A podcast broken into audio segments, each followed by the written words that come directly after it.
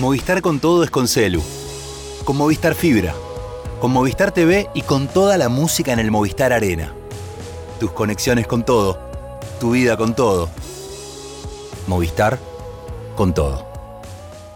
Más información en www.movistar.com.ar. E hoje, o Lula de volta, porque na cabeça deles O Brasil tem um presidente que acredita em Deus. Não responde o grito vazio. Quem que é o grito vazio? Não pode comer carne de primeira. E hoje, É que acredita em Deus. Pobre não pode comer carne de primeira. E hoje, valoriza a família.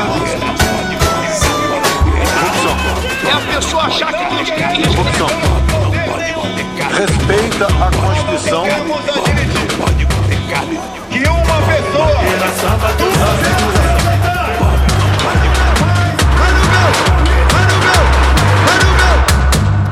Hola, sean bienvenidos a Cuenta Regresiva, el podcast sobre la política en Brasil. Este es el episodio número 33 de la tercera temporada. Mi nombre es Daniel Toñetti, estoy aquí en la ciudad de Buenos Aires, Argentina, y me acompaña episodio a episodio Darío Piñotti desde Brasilia. Buen día, boa tarde, boa noite, Darío. Amigo Daniel, buena mañana de sábado a 59 años del golpe de Estado que derrocó al presidente João Goulart instaló una dictadura hasta hoy reivindicada por el recién retornado Jair Bolsonaro. Sí, reivindicada por el bolsonarismo y olvidada por el actual gobierno de Lula, ¿no?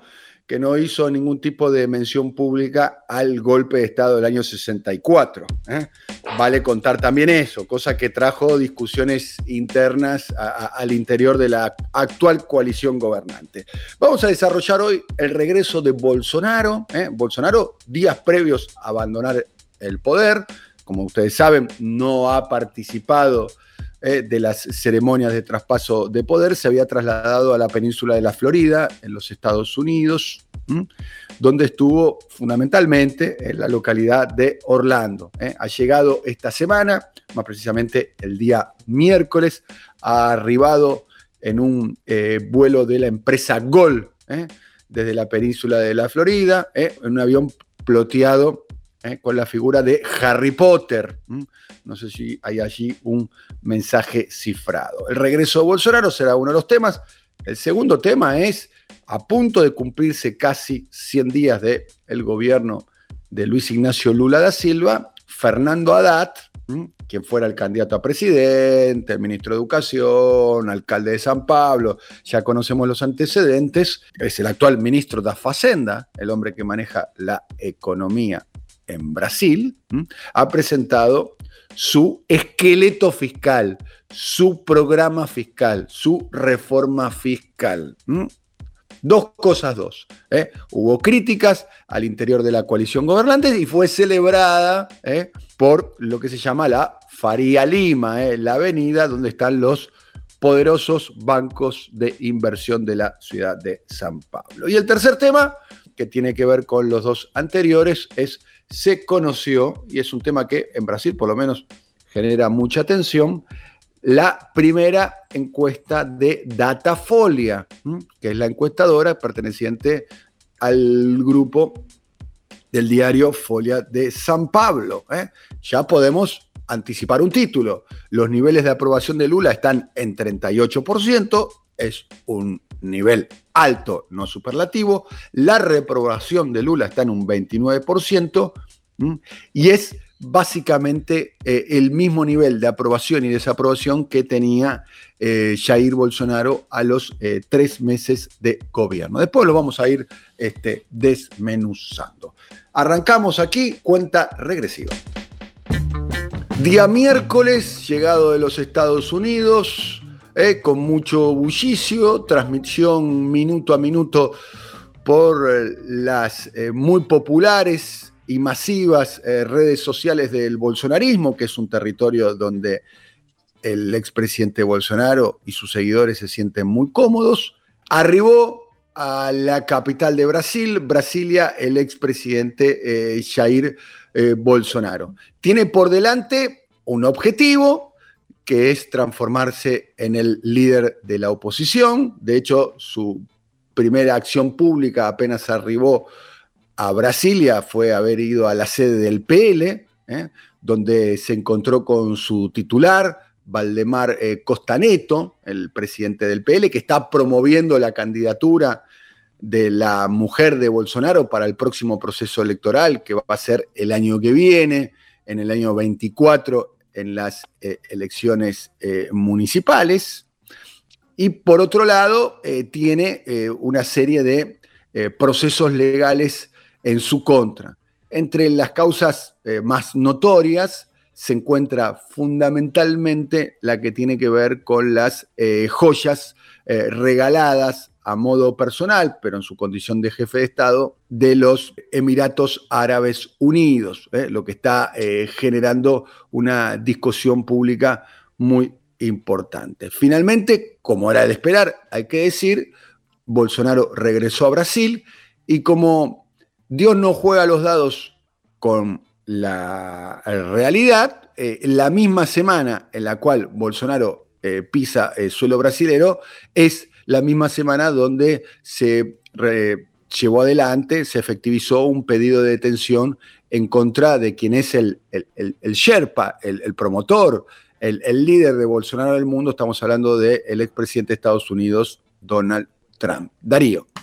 Estará Bolsonaro preguntándose ahora qué hice yo para imitar tanto a Trump. Por cierto, Bolsonaro aterrizó en Brasilia, donde esperaba tener una multitud aguardándolo y había menos de 200 personas. Llegó a instruir que contrataran un carro de esos con los que se desfila en el carnaval o incluso un carro del cuerpo de bomberos para recorrer la capital brasileña, donde por cierto en las elecciones de octubre pasado, Bolsonaro hizo una elección excelente, tuvo más votos que Lula, pese a que fue derrotado por Lula, pero todo fue un fiasco. No había ni miles aguardándolo en el aeropuerto Juscelino Kubitschek, ni miles aguardándolo en la sede del Partido Liberal en el centro de la capital. Y llegó Bolsonaro, como recién decías, Daniel, precisamente cuando la otra noticia que se sumaba a la de su retorno era la de el procesamiento de Donald Trump. Una noticia que permanecerá viva incluso hasta la próxima semana, posterior al momento en que estamos grabando este episodio 33, porque precisamente, otra vez coincidencias que no favorecen mucho al ex capitán del ejército, el martes Trump deberá presentarse frente a la Fiscalía de Nueva York, donde no se descarta, de donde no se descarta que salga preso, y el miércoles Bolsonaro ante la Policía Federal aquí en Brasilia para que explique qué hizo con joyas por el monto de 3,5 a 3,6 millones de dólares. Es una fortuna, pese a que son joyas obsequiadas por el gobierno de Arabia Saudita, donde las fortunas son habituales, incluso hasta para los estándares árabes es un monto muy alto. Dos preguntas. ¿Por qué las escondió en la casa de su cómplice, el ex tricampeón del mundo, Nelson Piquet, un bolsonarista extremista, ¿por qué no las declaró al Estado brasileño y por qué, como se pregunta la bancada del Partido de los Trabajadores en el Senado, y esto ya es una pregunta que fue sentada en el plenario del Senado brasileño, Bolsonaro, luego de recibir esas joyas, hizo un casi obsequio a los árabes, casi que les regaló una refinería de petróleo valuada en 3 mil millones de dólares y vendida, guion, obsequiada a 1.800 millones de dólares. Si la sospecha del senador Humberto Costa del PT se confirmara, esto es que Bolsonaro fue sobornado, en realidad los que ganaron allí serían los árabes sauditas y otros países árabes que financiaron esa compra, porque ganaron 1.200 millones de dólares y Bolsonaro 3,5 millones de dólares. Todo esto da un contexto a un retorno nada triunfal de Bolsonaro, que hasta debió hacer algo a lo que no estuvo acostumbrado durante los cuatro años de su gobierno imperial, pasar por el rayo X de la aduana para saber qué traía en el bolso. Por lo pronto no había joyas. Esto es un punto que se está debatiendo mucho eh, allí en Brasil y habría que esperar cuál va a ser eh, el impacto que puede llegar a tener eso desde el punto de vista eh, judicial, Darío. Por cierto, porque esta es una, solo una de las 16 causas que hay contra Bolsonaro y otra vez los paralelos entre Bolsonaro y su hacedor Donald Trump. Tal vez sea una de las causas que en sí mismas tienen menos dimensión política. Otra fundamental es la de si Bolsonaro fue o no, y quizá lo haya sido, el mentor del intento de golpe de Estado del 8 de enero, o si Bolsonaro es o no el responsable de cientos de miles de muertes durante la pandemia del coronavirus, algo por lo cual fue denunciado por genocidio ante el Tribunal Penal Internacional. En fin, causas que tienen un impacto mediático lo suficientemente alto como para, no sé si erosionar, pero poner en duda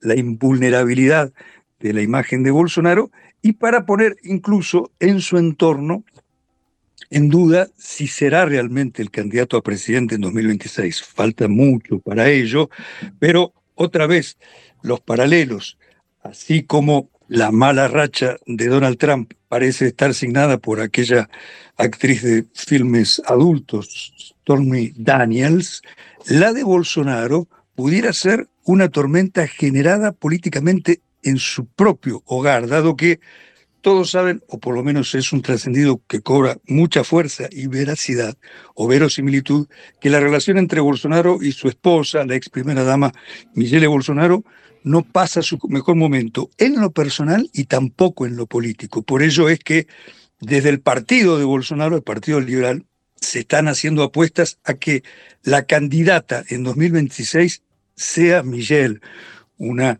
evangélica fanática y no Jair. Veremos si, estos, si estas trastiendas político personales se materializan o no, pero es cierto que la relación política de la pareja no está en su momento de mejor afinación. Eh, ahora hemos concluido el regreso de Bolsonaro a territorio brasilero. Vamos a desarrollar el, segundo tema del episodio de hoy. Es que se conoció lo que se llama como, a ver, arcobouco. No sé si lo estoy pronunciando bien, pero sería como el arcobouco fiscal. Arcobouco es el esqueleto fiscal. ¿eh? La primera eh, medida, la más importante eh, que anunció Fernando Haddad, ministro de Facenda. Primero, nosotros venimos relatando en los capítulos anteriores, seguramente los seguidores de Cuenta Regresiva estarán atentos a eso, cómo se está reproduciendo la tensión interna entre los sectores del PT y los sectores del gobierno cómo se escinden esas dos esferas. Una cosa es el partido de Lula y otra cosa es el gobierno de Lula. De ahí la figura del el lulismo por sobre el PT. Y en este caso se dio un debate público, que dicho sea paso, anticipo, no se está replicando en esta discusión sobre el plano fiscal, sobre la, la ley fiscal, entre Gleisi Hoffman, que es la presidenta del PT, y eh, Fernando Haddad, que es un integrante del PT, muy importante, ¿eh? vale recordar que es el ministro eh, Facenda. Bueno, el plano Haddad, o el esqueleto fiscal que fue presentado, que va a tener que ser refrendado por las cámaras legislativas, tanto en la Cámara de Diputados como la Cámara de Senadores, asterisco, Ahí está el corazón del conflicto institucional del gobierno de Lula, porque Lula para lograr las mayorías para aprobar tuvo que pactar en el amplio sentido de la palabra, es algo muy común en la política eh, brasilera, donde es un sistema presidencialista barra parlamentario, donde lo parlamentario, producto de la atomización del sistema brasilero, tiene un poder muy grande, tuvo que pactar con eh, partidos políticos que hace meses atrás fueron en alianza electoral con Bolsonaro. Eh, es más, tuvo que darle ministerios, secretarías, eh, recursos. Para dar un ejemplo, el presidente de la Cámara de Diputados, y eh, Artur Lira, y, el presidente de la Cámara de Senadores, Pacheco, siguen siendo los mismos que eran con Bolsonaro cuando eran aliados de Bolsonaro, cuando Bolsonaro era eh, presidente. Todo lo, ponemos en contexto para entender de alguna manera la dinámica de la política brasilera. Eh, en resumidas cuentas, Lula está obligado, eh, aquí puedo dar una opinión, tampoco se sienten tan incómodos en ese rol, de negociar con sectores más ligados al centro o a la derecha. Volviendo un poco a el plano ADAT ¿eh? o, al esqueleto fiscal como fue presentado, eh, tiene varios puntos, ¿eh? tiene varios puntos, pero hay un punto que para mí me parece determinante para entender qué tensión está generando y cuáles son los apoyos que tiene esta reforma y cuáles son, de alguna manera, las críticas que tiene. El plano establece que los gastos, los gastos del Estado, los gastos del Estado precisan crecer a un ritmo menor que a la recaudación. Y establece ahí un, punto, un porcentaje. el porcentaje propuesto por Fernando Haddad es que los gastos representen el 70% de la recaudación. ¿Qué quiere decir esto? Si la recaudación sube ¿eh? en términos reales por encima de la inflación un punto, los gastos pueden subir hasta 0.7. Y el 3, el 0.3 restante, ¿eh? se utilizaría ¿eh? para mejorar eh, la condición fiscal del Estado, bajar la deuda, bueno, bajo, se llama eso el, paradigma, este, de alguna manera, el liberal, ¿no? que baja la tasa de interés, entre otras cuestiones, los financiamientos son más atractivos, el crédito para el sector privado aumenta, los inversores están más motivados eh, en colocar eh, dinero en proyectos para las empresas, proyectos para el país, eh, el, real se valoriza, disminuye el, riesgo país, baja la inflación y genera este, el famoso crecimiento económico con, y ahí lo agrego yo, con derrame, ¿no? la, famosa doctrina del derrame. Una vez que se ordenan las variables de la economía,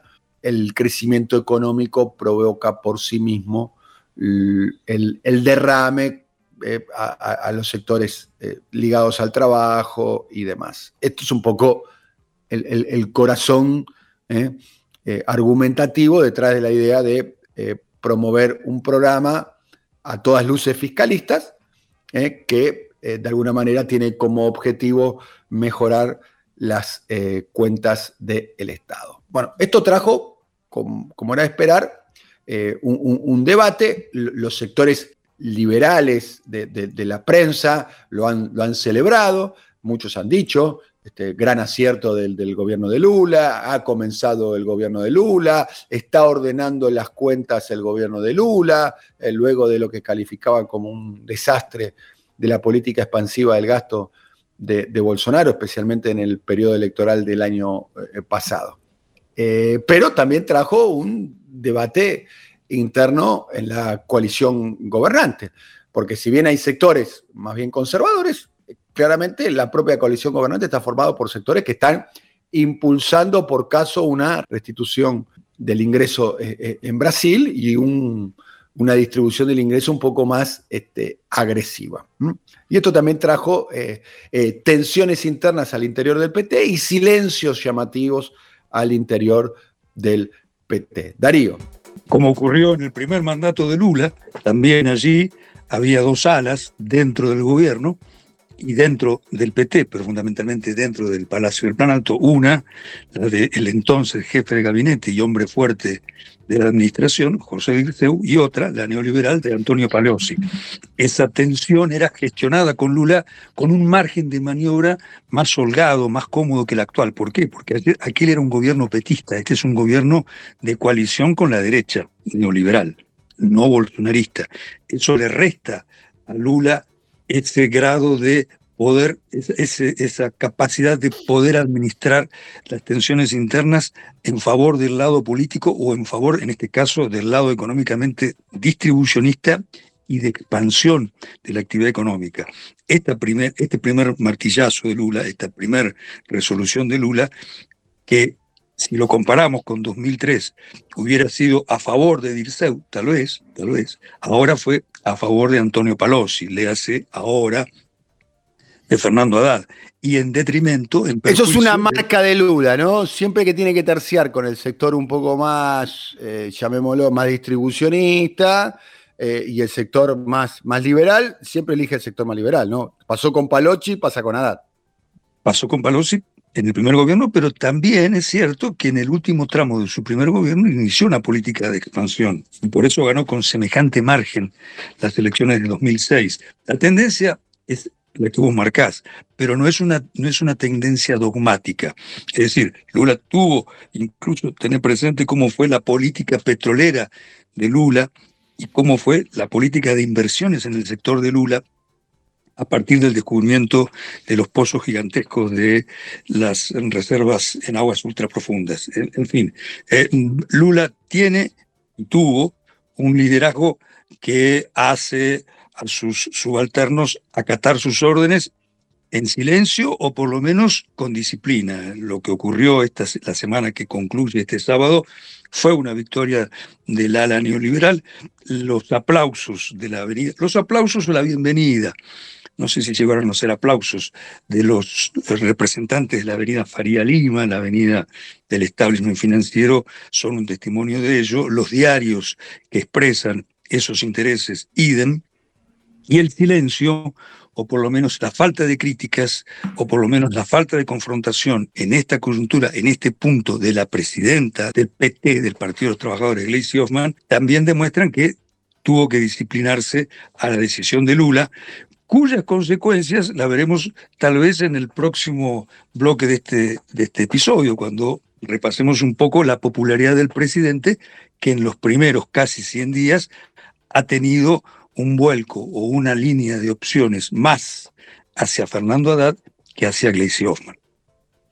Bien, hemos concluido un poco el análisis del plan que está promoviendo Fernando Haddad. Insistimos, eh, después esto tiene que ser aprobado por ambas cámaras en el eh, Brasil. Ahora sí, nos vamos al último tema, ya lo habíamos anticipado, eh, que se conoció eh, el estudio de opinión pública, la encuesta de Datafolia. Hay que decir, primero, Datafolia pertenece al mismo grupo del diario Folia de San Pablo. ¿eh? El diario Folia de San Pablo es el diario en términos políticos más influyente de Brasil y de la ciudad de San Pablo. Es el diario que expresa de alguna manera a la burguesía eh, paulista, ¿eh? ¿no? muy neoliberal desde el punto de vista económico y se siente de, alguna manera progresista en otros ámbitos como puede llegar a ser la, cultura y, y la mirada del mundo. Bien, así es Datafolia, eh, que es, es, un elemento central. Hay que decir que eh, en Brasil, a mí me llama poderosamente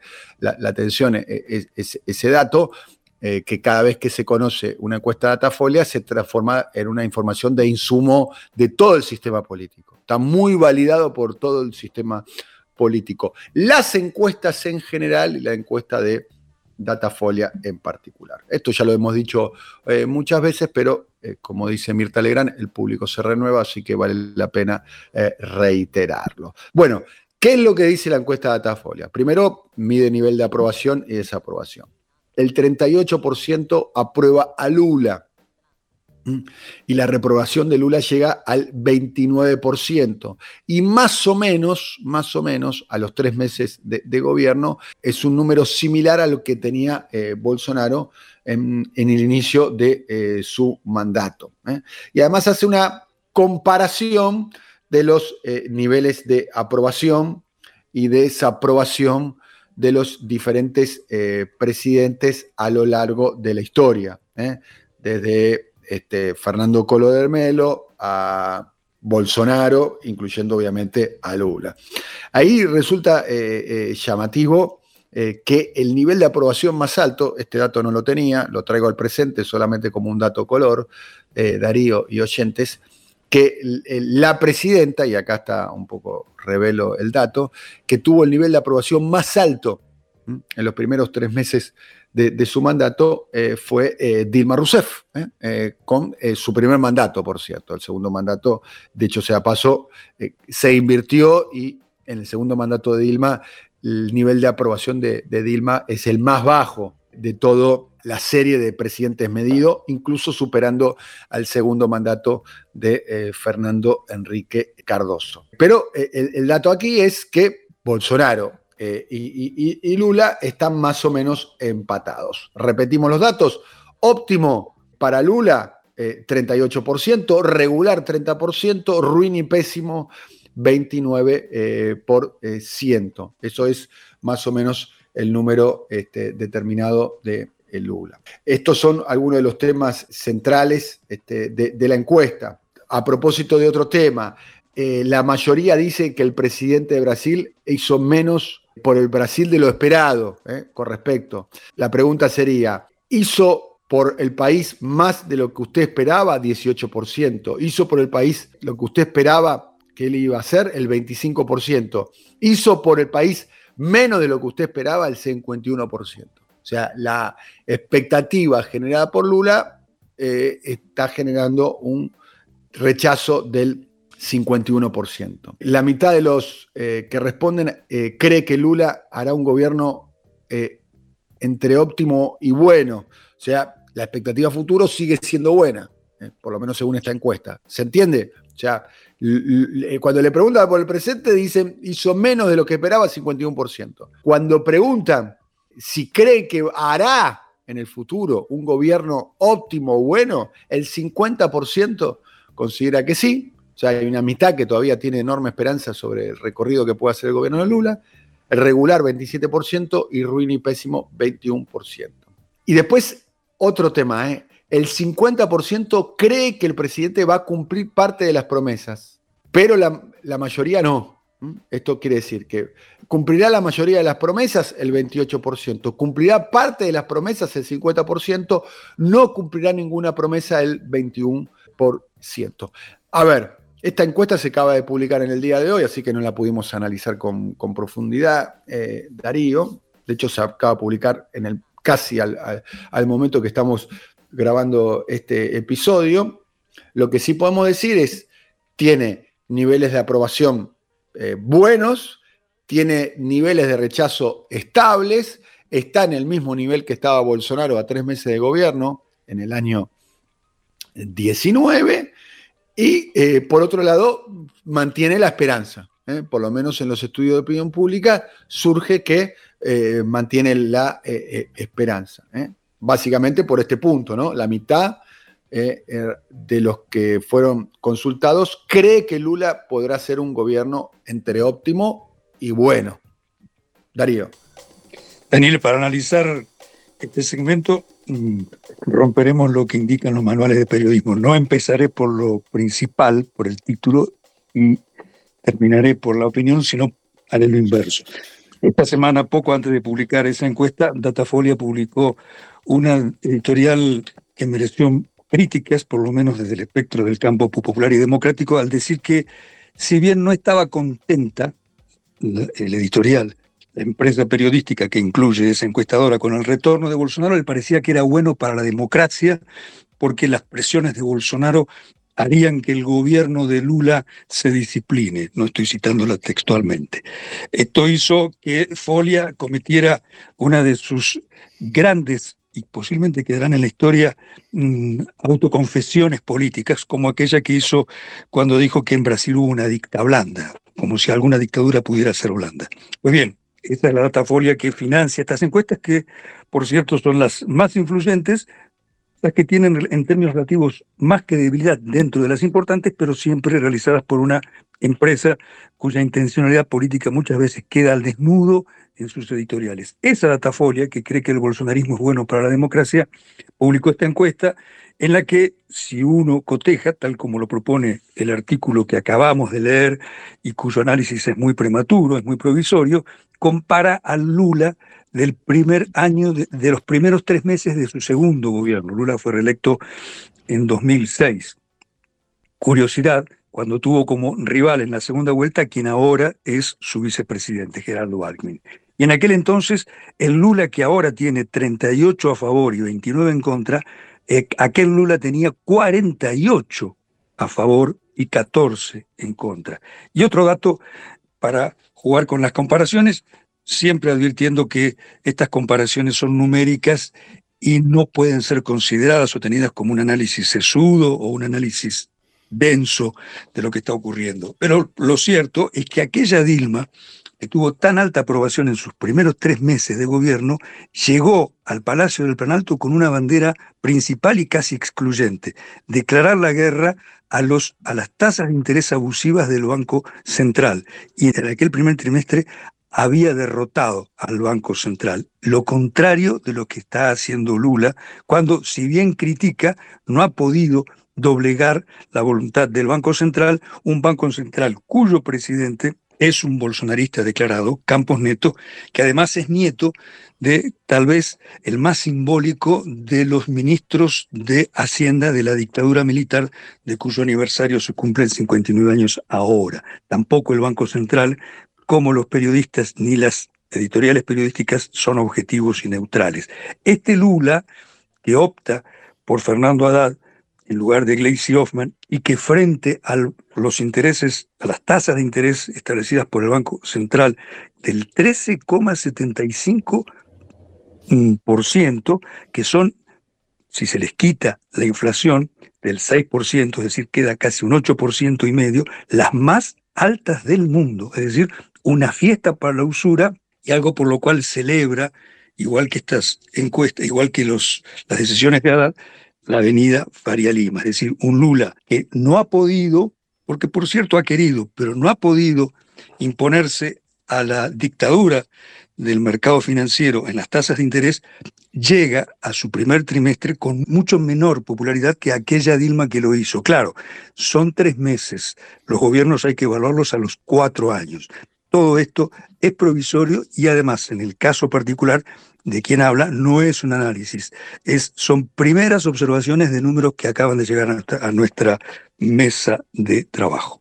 Estamos terminando un nuevo episodio de cuenta regresiva. Nos volveremos a ver seguramente en unas semanas, ya evaluando los primeros 100 días eh, del gobierno de Lula. Siempre nos despedimos con algo que tiene que ver con la eh, cultura, en este caso eh, una banda de rock eh, que se llama Skank, que hacía, entre otras cuestiones, este, ska, reggae, tiene más de 30 años de trayectoria y además nueve discos grabados en estudio publicados, anuncia finalmente que se va a retirar de los escenarios. Eh, vamos a despedirnos con una de sus canciones más, si se me permite el término, más playeras. ¿eh?